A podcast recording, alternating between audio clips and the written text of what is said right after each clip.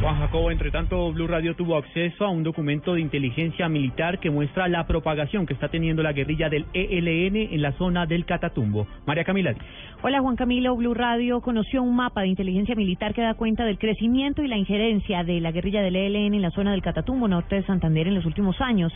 En total son 346 integrantes de esta guerrilla los que están afectando a los municipios como La Gabarra, Tibú, Acarí, Toledo, Ocaña, Convención, Teorama y El Carmen, especialmente en zonas petroleras.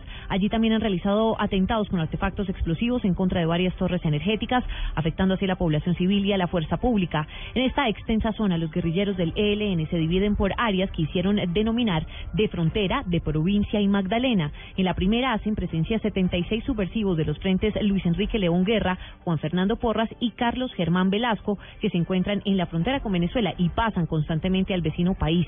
En el área del Magdalena, la cual es liderada por Arias Wilkin, delinquen 87 integrantes de esta guerrilla divididos en los frentes colectivo Héctor, Camilo Torres, Héroes del Catatumbo y la Comisión Capitán Francisco Bocio, responsable de los últimos hechos macabros en contra del Cabo Ávila. Y finalmente está en el área de provincia, donde hacen presencia los frentes Carlos Armando Cauca, Capitán Comandante Diego y el Efraín Pavón Pavón, uno de los más sanguinarios, conformado por 72 guerrilleros. María Camila Díaz, Blue Radio.